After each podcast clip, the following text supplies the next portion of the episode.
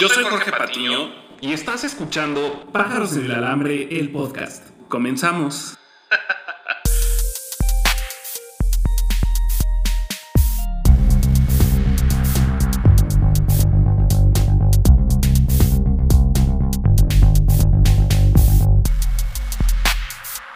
Hola, hola, ¿cómo estás? Yo soy Jorge Patiño y te quiero dar la bienvenida al episodio 2 del podcast Pájaros en el Alambre.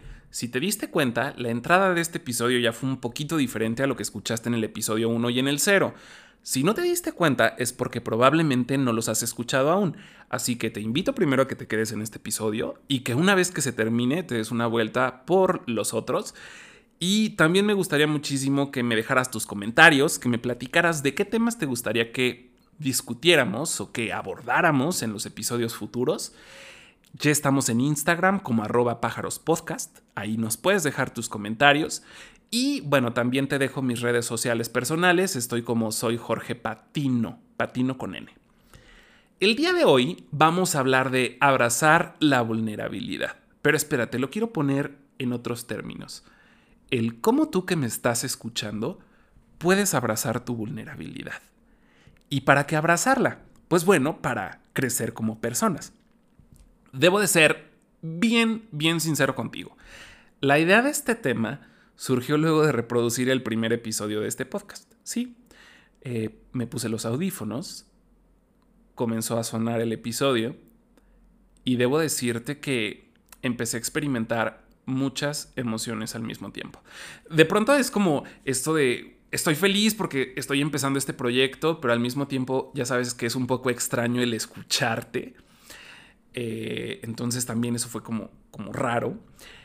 Y obviamente noté varias cosas que me hubiera gustado hacer diferentes en ese primer momento. De, de, pronto como que dije, aquí le debí de haber quitado esto, aquí pude haber hecho esto, o pude haber metido este comentario, o creo que hablé demasiado rápido, o hablé demasiado lento, o no le puse énfasis, o no sueno, ¿sabes? Entonces, muchas ideas pasaron por mi cabeza y dije, ¿sabes qué? Lo voy a borrar y lo voy a grabar de nuevo. Y de verdad es que estuve a nada de hacerlo. Me empecé a sentir como, pues sí, como vulnerable. Seguramente te ha pasado eso alguna vez, ¿no? Que haces o dices o no haces o no dices algo que te pone en una situación vulnerable y que dices, estoy expuesto al ridículo, me siento raro y lo primero que muchas veces tratamos de hacer porque es nuestra naturaleza es huir de la circunstancia, huir de la situación. Entonces para mí esa huida era borrar el episodio y el cómo resolverlo pues era hacerlo de nuevo. Y fíjate que debo decirte que en ese momento de vulnerabilidad mía, también empecé a recibir algunos comentarios de apoyo del, arranque del podcast. Y eso fue como, wow, o sea, espera, si hay gente que le ha gustado lo que ya tenemos y si hay gente que lo está escuchando y hay gente que quiere escuchar un nuevo episodio. Entonces esa carga que, que me estaba generando yo mismo se empezó a aligerar, o sea, empezó a irse poco a poco esa vulnerabilidad que me produjo el haber escuchado ese primer episodio. Y de hecho, me empecé a sentir más motivado porque transformé esa vergüenza en ganas de trabajar, ¿sabes? En ganas de hacer las cosas diferentes. O sea, ya sé que esto lo pude haber hecho así, ya sé que pude haber cambiado algunas cosas y bueno, en vez de borrarlo, mejor todo eso lo voy a tomar como, como cosas de crecimiento y hago un improvement para los próximos episodios, que espero que me funcione.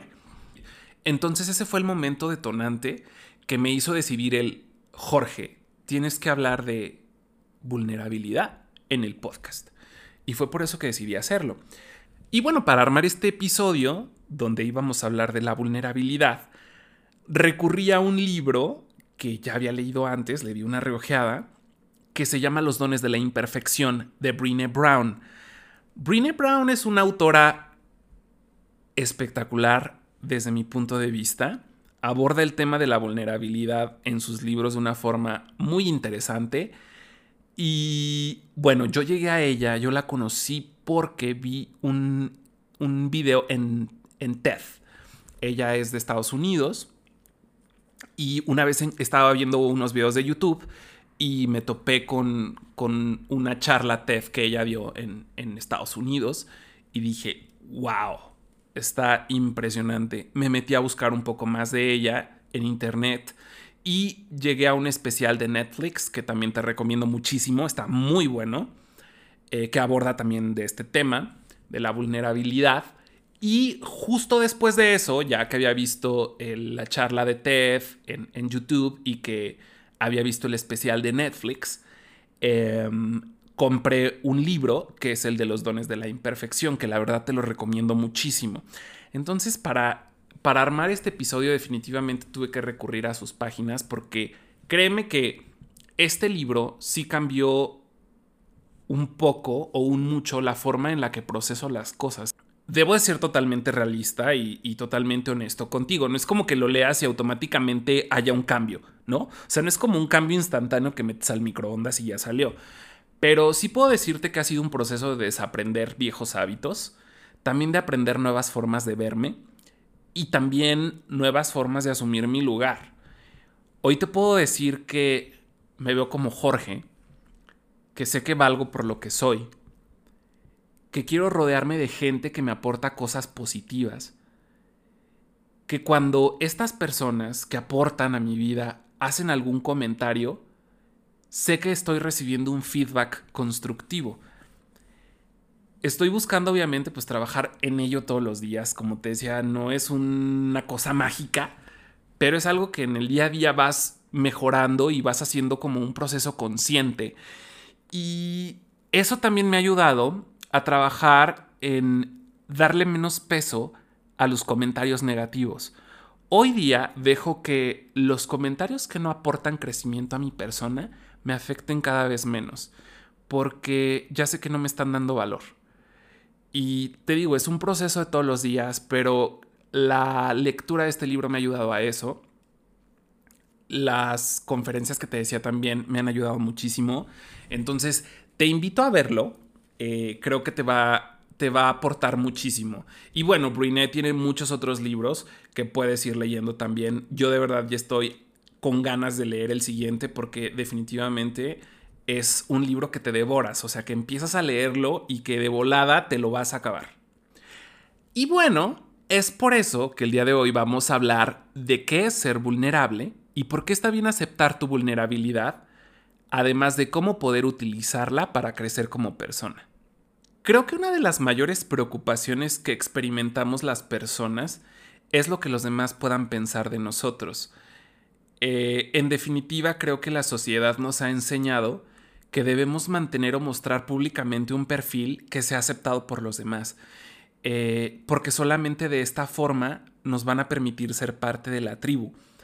Es decir, la sociedad nos tiene que ver como nos quiere ver, porque si no, de otra forma no vamos a ser aceptados, ¿no?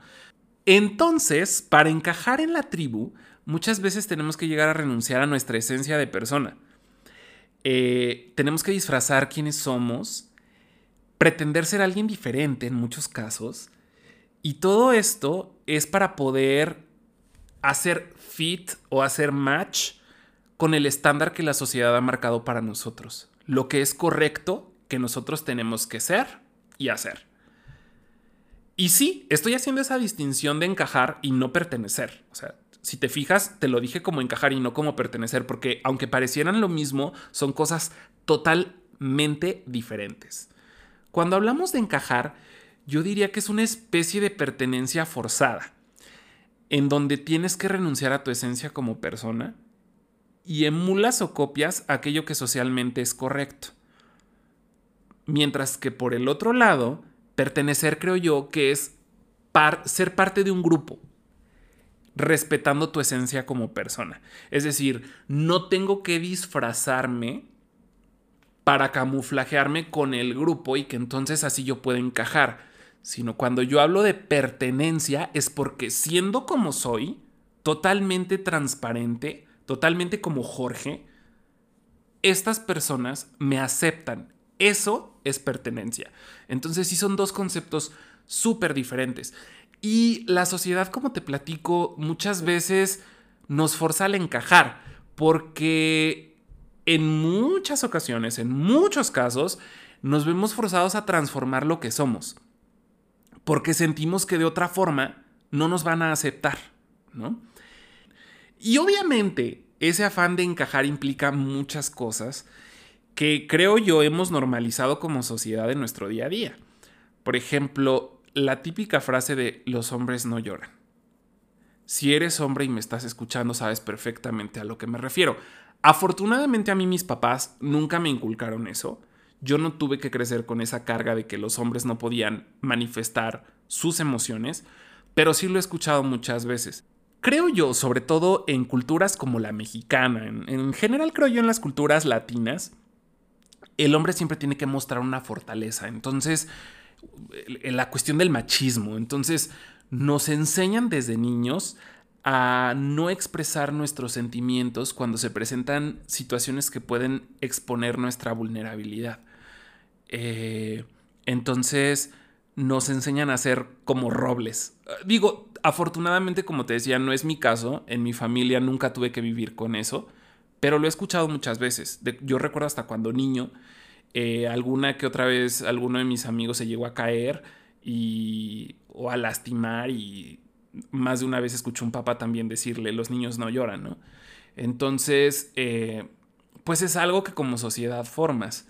Enseñas al niño, enseñas al hombre a ocultar sus emociones, que también eso forma parte después de un machismo tóxico que, que seguimos engendrando y que sigue perpetuándose en las generaciones, ¿no? Que según yo está cambiando, pero sigue ahí, ¿no? Sigue ahí. Y finalmente es algo que se hace por encajar, porque estás enseñándole al hombre a que no reconozca sus emociones, a que las disfrace, para que entonces esa figura fuerte y sólida que los demás respeten. Otra de esas cuestiones que hemos hecho para encajar es mantener el peso en un nivel socialmente aceptable. No puedes estar tan delgado porque entonces te vas a ver enfermo. Pero tampoco puedes estar tan gordo porque vas a parecer lo mismo. Eh, yo debo decirte que en mis años de secundaria tuve sobrepeso y era normal escuchar comentarios o bromas sobre mi peso en algún momento. Eh, sí, la verdad es que alguna vez me llegaron a decir albóndiga con patas, alguna vez me llegaron a decir tripón, eh, que a lo mejor hoy lo, hoy lo escucho y pues ya hasta me da risa, ¿no? Pero en aquel momento debo de decirte que tenía una carga muy fuerte para mí. Digo, imagínate, pues era un niño de 14, 15 años, ¿no? Eso me enseñó en algún momento, de forma errónea, que para ser aceptado tenía que ser delgado, porque solo las personas delgadas eran aceptadas. Y entonces eso me hizo caer después en la ortorexia. Entonces lo que yo hacía era contar las calorías de cada alimento que me comía en el día a día y trataba de no exceder esa cantidad de calorías que yo me marcaba para no engordar. Luego dejé la ortorexia afortunadamente, pero empecé a entrar a la vigorexia. Entonces pasé también por una etapa de mi vida en la que diario tenía que correr 5 o 7 kilómetros. Es más, había días que me iba de fiesta y de todos modos al día siguiente tenía que salir a correr 5 o 7 kilómetros. Eh, y si comía algo que me causara culpabilidad, entonces hacía más ejercicio. Y luego aparte, después de correr, hacía una hora de ejercicio de alto impacto. Entonces eran los 5 o los 7 kilómetros más una hora adicional de ejercicio de alto impacto. Eso lo hice por algunos años, debo decirte. Y de hecho debería de sentirme vulnerable por platicártelo, pero creo que estamos en confianza y no hay ningún problema con que te lo diga. Pasó el tiempo y sí debo decirte que sí me costó trabajo. Me costó trabajo entender que existen distintos cuerpos y que estaba siendo demasiado exigente conmigo. Fíjate que en una ocasión eh, platicaba yo con el dueño del gimnasio al que estaba yendo en, ese tiempo y le decía, es que yo quiero tener el cuerpo como mi instructor. Y, y me decía, bueno, es que él vive de eso, Jorge. Si a ti te gusta disfrutar de ciertas cosas, de las salidas y de repente te tomas unas cervezas y hazlo. Hazlo, ese no es tu trabajo, tu trabajo es otra cosa y está muy padre que estés haciendo ejercicio porque te ayuda a mantenerte y a verte bien, pero no te desvivas por tener el físico del instructor. Y eso me hizo entender muchas cosas, ¿no? Hoy debo decirte que he aprendido a amar mi cuerpo, aceptándolo tal como es, aunque obviamente también debo decirte que eso no significa que lo, que lo descuide completamente. sino que ya no me desvivo hoy en día, ya no me desgasto por cumplir con los estándares que ha marcado la sociedad para encajar. Por eso debo decirte que también me encanta el movimiento Body Positive, ¿no?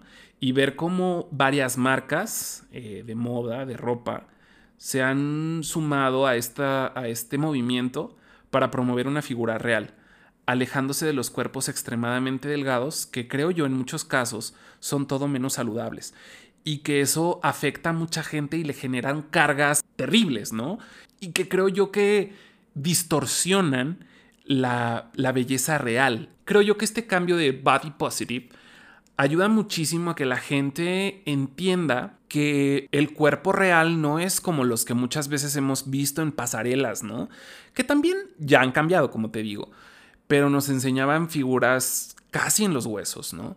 De modelos hombres y mujeres que probablemente en muchos casos tenían problemas alimenticios y que fomentaban problemas alimenticios en la gente que, quería eh, comprar o acceder a, las prendas que muchas marcas eh, eh, venden, ¿no? Definitivamente debo decirte que las campañas de moda incluyente, donde integran modelos con cuerpos diversos, a mí me parecen tan buenos y tan inspiradores. Sobre todo nos ayuda a entender que la belleza real está justamente en eso, en mostrar lo que realmente son las personas hoy en día, ¿no? Y dejar de vender una imagen falsa que solamente genera eh, estigmas en la gente y que muchas veces eh, genera cargas y presiones innecesarias en las personas. Otro de los temas que si bien no es necesariamente el peso, pero que va relacionado con y que también genera muchos estigmas y que forza a la gente a hacer ciertos cambios para encajar, tiene que ver con el escoger o comprar ropa de acuerdo a tu complexión física. Es algo que, digo, probablemente algunos expertos en imagen me vayan a criticar, pero a mí me enfada de pronto, porque te hacen muchas recomendaciones para vestirte, alineándolas para ocultar las imperfecciones de tu cuerpo. O sea, por ejemplo, usa líneas verticales para verte más delgado, ¿no? Entonces, eh, utiliza colores oscuros para que te adelgace. Ponte prendas flojas del abdomen para ocultar la barriga. Utiliza playeras o blusas de mangas un poquito más largas para evitar que se te vean los gorditos del brazo. No te pongas esto porque no te va. La falda no demasiado larga porque te acorta las piernas. Sabes, como muchas, muchas cosas que tienen que ver con el...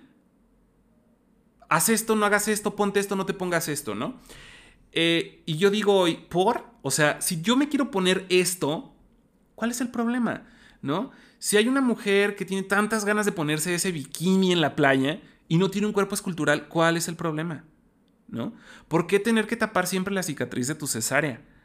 ¿Por qué no ponerte esa camisa con líneas horizontales si tienes unos kilos de más? O sea, ¿cuál es el problema?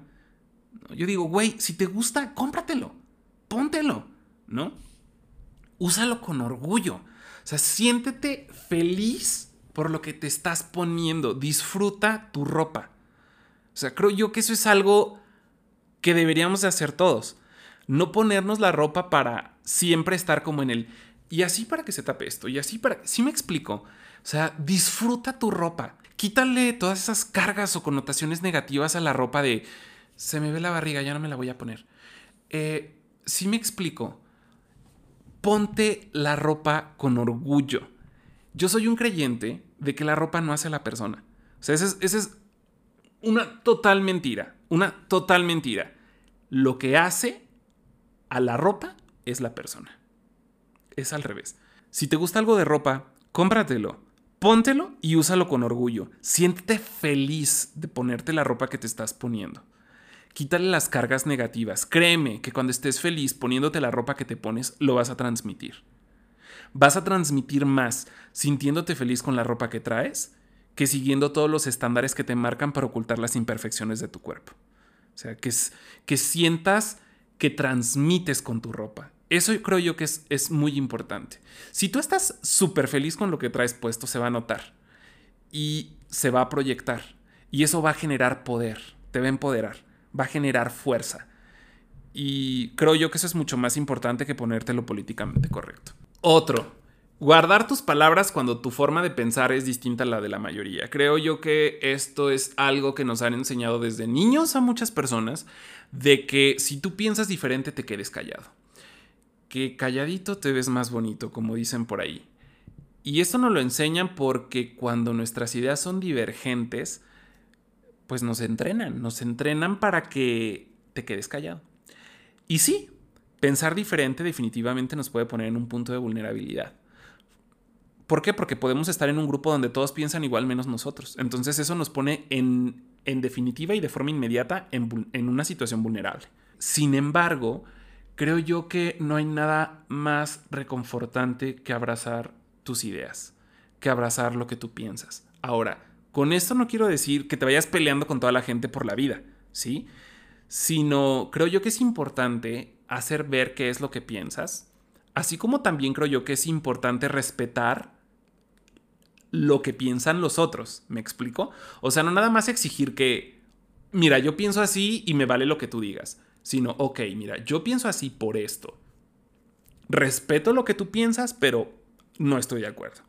¿Me explico? Creo yo que esas posturas son mucho más positivas, pero definitivamente no hay nada que me dé más felicidad que poder hacer y decir lo que yo creo. Otro de los temas que definitivamente la sociedad nos impone es el cumplir con un ciclo de vida de forma estricta, ¿no?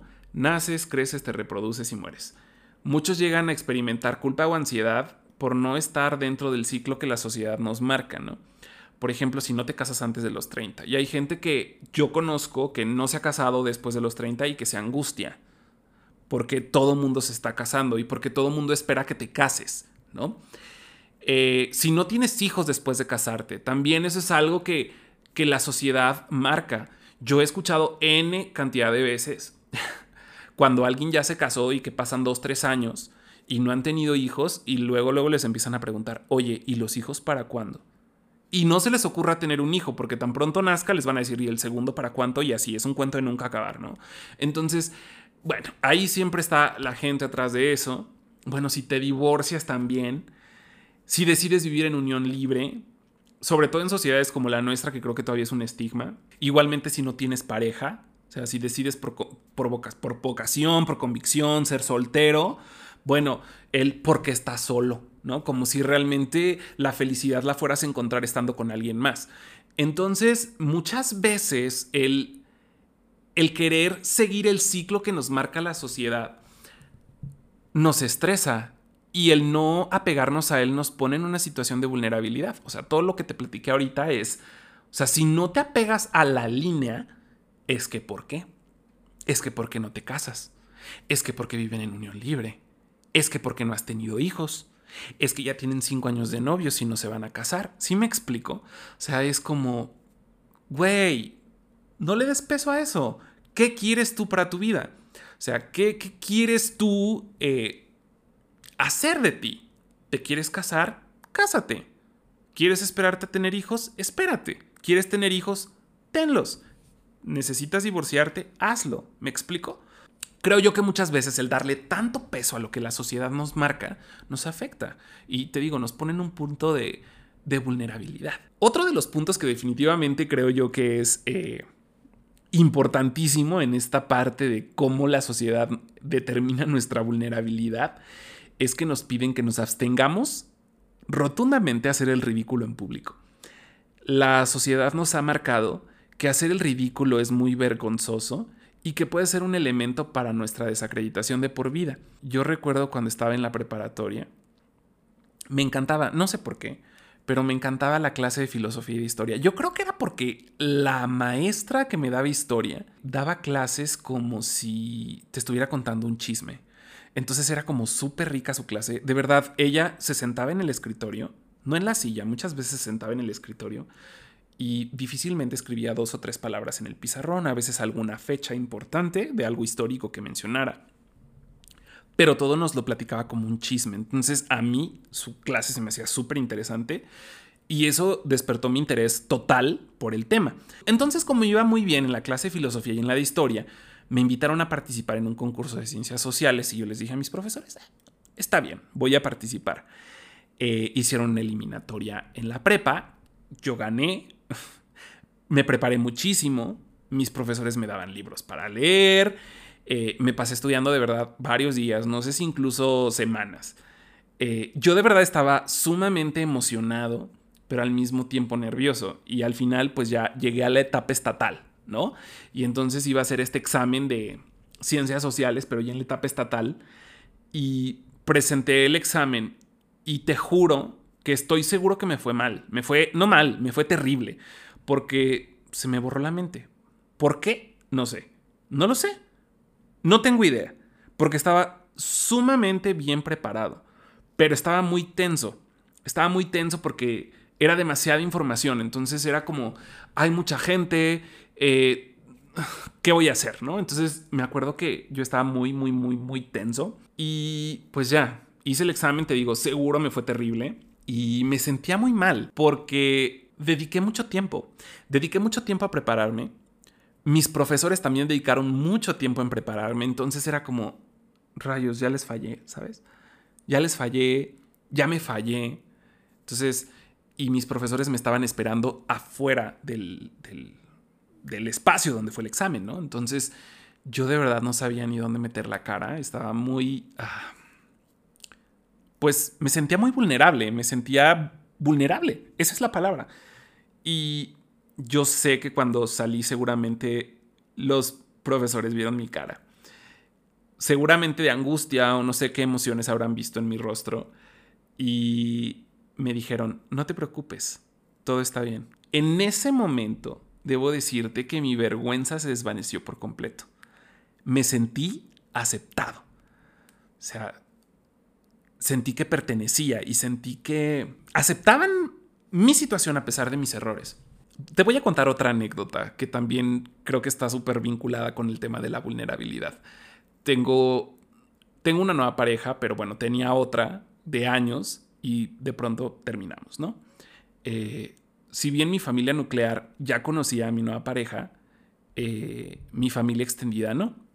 Y pues ya venían las fechas decembrinas y lo natural es que pues, lo llevara con la familia, ¿no?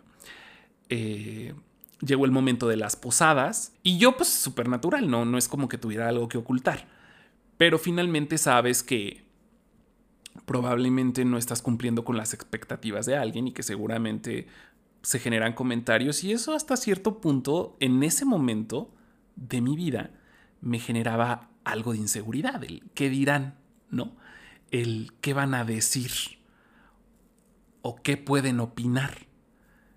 Y de pronto debo decirte con toda sinceridad que en ese momento el, el pensar en el qué pueden decir, qué dirán, ¿Qué opinarán? Sí me producía algo. Creo que le estaba dando demasiada importancia. Pero pasó algo en ese día. Se acerca conmigo una prima, me dice, ay, mira, qué bueno que vinieron, ¿cómo estás? No sé qué. Y no sé si lo notó en mi cara, pero me dijo, ay, no, que no te importe lo que los demás digan. Vida solo hay una, tú disfruta, vive feliz. Y fue un, wow, tienes razón. O sea, no es que mi familia extendida no me importe. Pero vaya, si no tienes algo constructivo que decirme, ya no le voy a dar el peso que le daba antes, ¿no? Entonces definitivamente esa vulnerabilidad, ¡fum!, se desvaneció. Dije, me siento aceptado. Y me siento aceptado y me siento apoyado y debo de restarle peso a lo que crea yo, porque aparte ni siquiera estaba seguro de que alguien estuviera diciendo algo al respecto. Yo me lo imaginé, o sea, yo me hice mis telarañas mentales. Para aceptar tu vulnerabilidad es muy importante cultivar el amor propio, amarte con tus virtudes, con tus defectos, aceptar tus flaquezas y que trabajes también de forma consciente en ellas para que realmente puedas crecer como persona. Debemos aprender a preocuparnos más por cómo nos sentimos y por hacer lo que realmente queremos y preocuparnos menos por lo que los demás piensan de nosotros. Debes de aprender a darle peso a lo que realmente es importante, darle peso a los comentarios de la gente que quiere un crecimiento de tu persona y darle menos peso a los comentarios negativos, es decir, a los comentarios que vienen de personas que no les interesa que crezcas y que solamente están hablando por hablar. ¿Cómo puedes hacerlo? ¿Cómo puedes hacer esto? ¿no? Porque suena muy bonito en palabras, pero de allá que se pueda hacer cierto, bueno, vemos, ¿no? Eh, definitivamente debes de alejarte de ese deseo de estar agradando en todo momento a los demás. Que creo yo esa es una parte importantísima, ¿sí? Muchas veces nos ponemos vulnerables justamente por estar queriendo agradar a todos, por estar queriendo darle gusto a todo mundo menos a nosotros mismos, por cumplir con los estándares, por cumplir con lo que nos marca la sociedad, por etcétera, lo que tú quieras. Y hablando de esto, debo decirte que en terapia con mi psicóloga hablamos un día de lo mucho que me cuesta decirle no a las personas.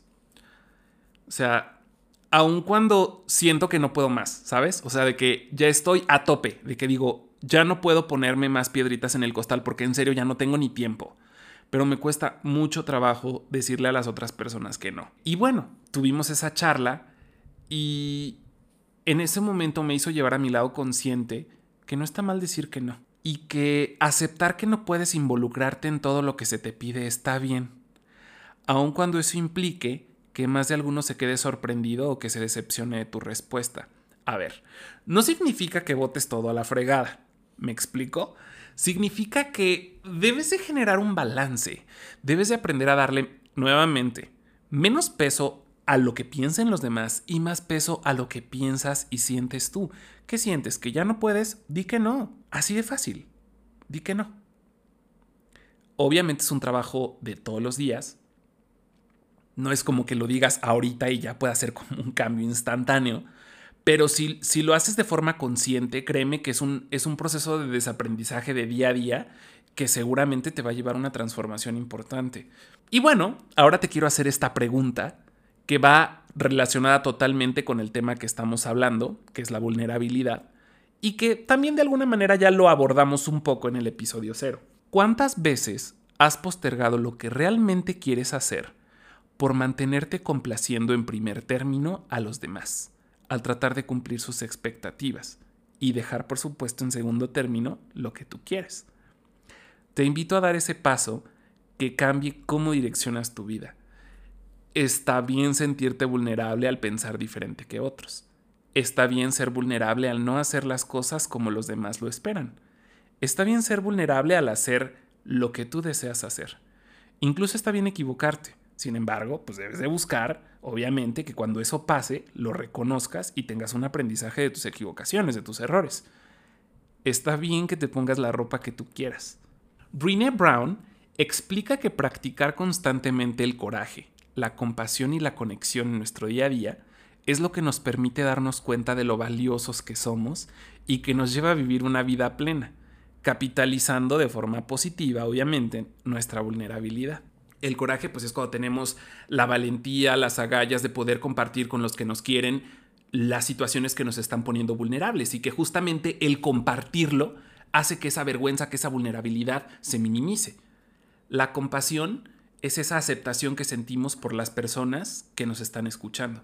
La compasión es ese sentimiento de aceptación que se genera luego de compartir con los que tú quieres, con los que te quieren, las situaciones que te han puesto vulnerables. Y finalmente, pues la conexión tiene que ver con el vínculo, ¿no? Cuando tú te sientes escuchado, te sientes tomado en cuenta por las otras personas, te sientes conectado y refuerzas el vínculo. ¿Te das cuenta cómo la vulnerabilidad te hace más fuerte? Espero que hayas disfrutado mucho de este episodio. Déjame tus comentarios, recuerda que estamos en Instagram como Pájaros Podcast o que también puedes encontrarme a mí en redes sociales como soy Jorge Patino. Nos vemos la próxima semana. Bye.